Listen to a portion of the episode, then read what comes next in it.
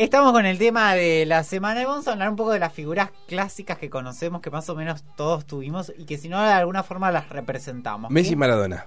No, mamá y papá. Bueno, casi. Esa, esas figuras tier, casi tiernas, sacralizadas en el en la sociedad, como estamos Sí. escuchando en el tema. Bueno, mamá y papá son las figuras primarias que todos conocemos al nacer, las primeras palabras de cualquier niño o niña cuando pronuncia, dice, ¿qué Mi- le enseña mamá? Mi, hermanita dijo Yaya. Y yo desde ese entonces hasta ahora le digo Yaya. Bueno, pero también la representaste de esa manera, es otra forma. Sí. Pero es las figuras tiernas, la- el primer vínculo afectivo real que tenemos, el contacto de que esa persona nos arrope, nos, nos Ah. haga sentir queridos. Y la única forma de sobrevivir cuando somos bebés es teniendo el amor de mamá y de papá. Sí. Pero bueno, ¿qué pasa un poco?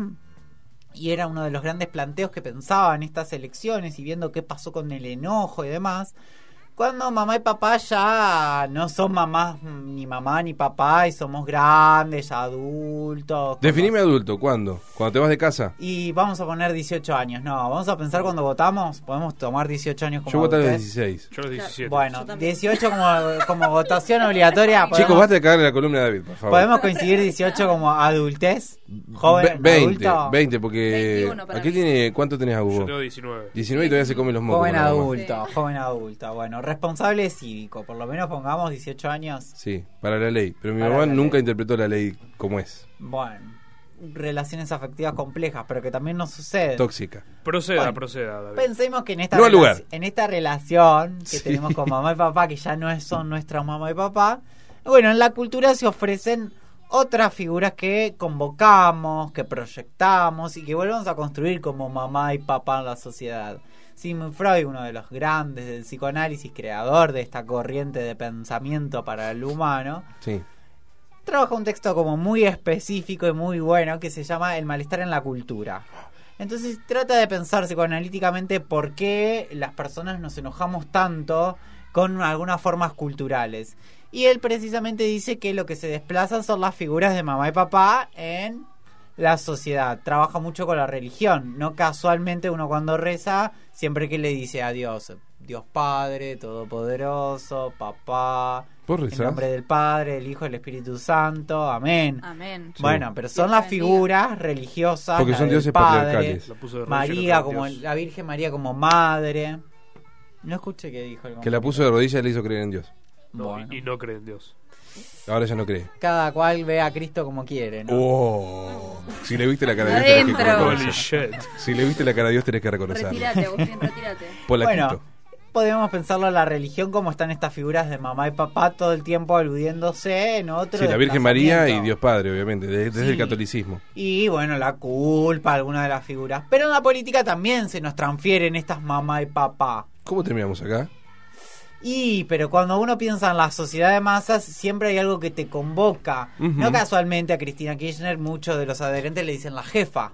Sí. Bueno, la jefa que suele ser en un hogar, la madre. En México es la novia, pero sí. Y bueno, pero una novia siempre diría a Freud, ah, estás buscando algo de tu madre. Maldito Freud. Bueno, Sí, en este ser. caso, en la política podríamos pensar a estas dos figuras que en el año 2019 propusieron terminar con cierto malestar y construir nuevamente la paternidad y la maternidad en el Estado. ¿Qué pasó?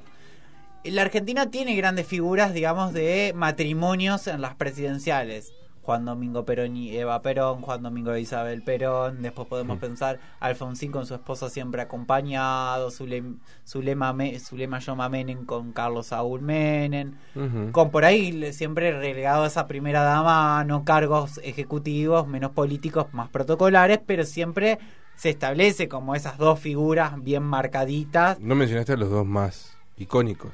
Bueno, Los a eso voy. Ah, Néstor Carlos Kirchner y Cristina Fernández de Kirchner. me voy a mi casa.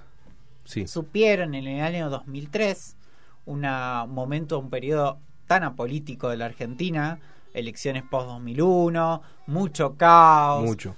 muchísimo de, de- de voto en blanco en ese momento y sobre todo voto impugnado, mucha boleta de las Sí. que vimos de Carpincho, de, esas, de estas cosas que vimos acá, bueno, en el 2003 fue como... Néstor entró por la, Masivo, por la la ventana. Sí, 22%, casi Se bajó nada. Menem, o sea, fue un quilombo total. Rápidamente ellos supieron construir un matrimonio que eran las figuras clásicas mamá y papá para el Estado. De hecho, lo promul- promulgaron. ¿Y qué pasó en el año 2010, en un 27 de octubre? Bueno, fallece Néstor Kirchner. Fue una conmoción social muy importante, muchísimas personas llorando, un velorio trascendental, multitudinal, lo que conocemos.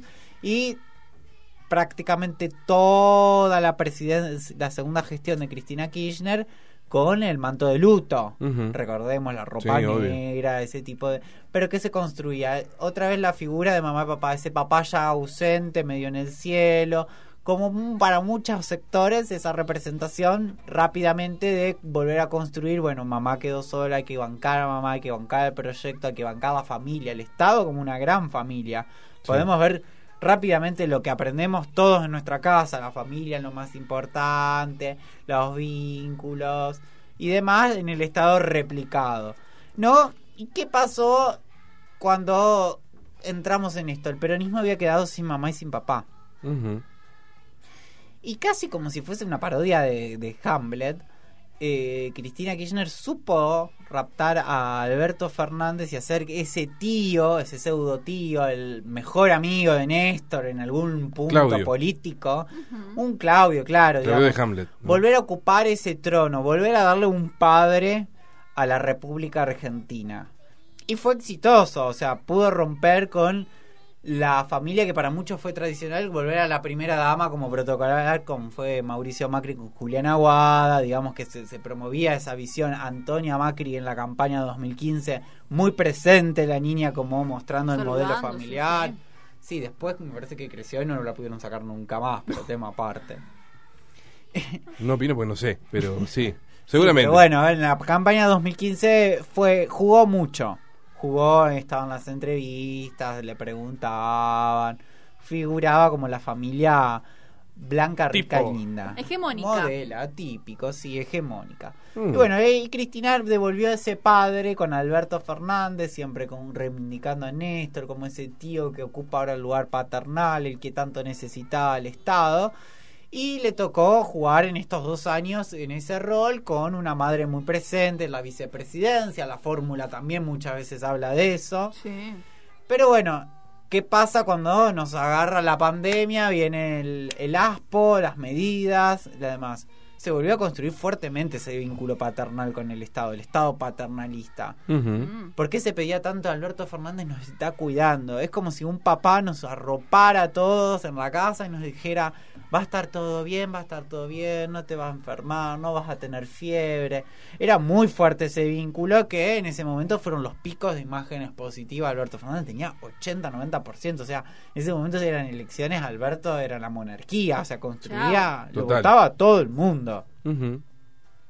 Bueno, con el correr del tiempo, el desgaste, otras medidas, la pandemia que ya había invadido todo, El primo Ginés. sí, el primogine, la economía, etcétera, medidas que ya era un momento de, de las dos primeras semanas, el primer mes como muy nucleado, centrado, después la conflictividad volvió a invadir a, por lo menos a los temas sociales, los temas de los medios de comunicación. Y sucede algo trascendental de lo que tenían guardado. La famosa foto, esto que decía Tolosa Paz, quizás tal vez involucró a que baje mucho el porcentaje de votos del frente de todos, ¿no? ¿Y por qué tiene tanto impacto esa foto más allá de lo de las medidas y demás? Porque nos está defraudando papá. Es el defraudamiento de un padre, finalmente lo que enoja tanto. Es esa relación que cuando uno estaba en un periodo de adolecer, saca todo el sacrilegio de papá y mamá es lo mejor. Tiene que romper con esa imagen para sobrevivir. Si vos te quedás anclado en el amor de mamá y papá, diría Freud, nunca vas a poder establecer un otro vínculo afectivo ni podés sobrevivir. Hay un momento donde tenés que romper. Ya no podés estar enamorado de tu mamá. Tenés que buscar a otra persona con la que estar enamorada. La cultura occidental y oriental también, en su gran mayoría, rompe ese vínculo. Bueno, finalmente encontramos que papá no era tan perfecto en el Estado, que no hizo lo que nos decía que hagamos y vemos que es humano, que comete muchísimos errores, de lo cual podemos discutir políticamente un montón, pero ese es el gran enojo y malestar que produce. Otra vez, la sociedad, ese estado que se replica en la familia, nos volvió a dar insatisfacción total. No pudo cumplir las expectativas que tenía. No me pude casar con mamá. No pude ver un presidente con el cual yo pueda desplazar toda mi confianza, mi fe, mi esperanza, bla, bla, bla, bla, bla, bla, de las que va a ir las elecciones. Y no casó al frente de todos, usaba un eslogan del cual nunca va a poder cumplir la vida que queremos. Jamás podemos cumplir la vida que queremos porque hay algo a lo que siempre vamos a renunciar. Renunciamos a estar enamorados de nuestros padres. Bueno, también vamos a tener que renunciar siempre a que el Estado no todo lo puede dar, no todo lo puede cumplir y también va a fallar muchísimas más veces y la vida no va a ser esa que el Estado nos promete.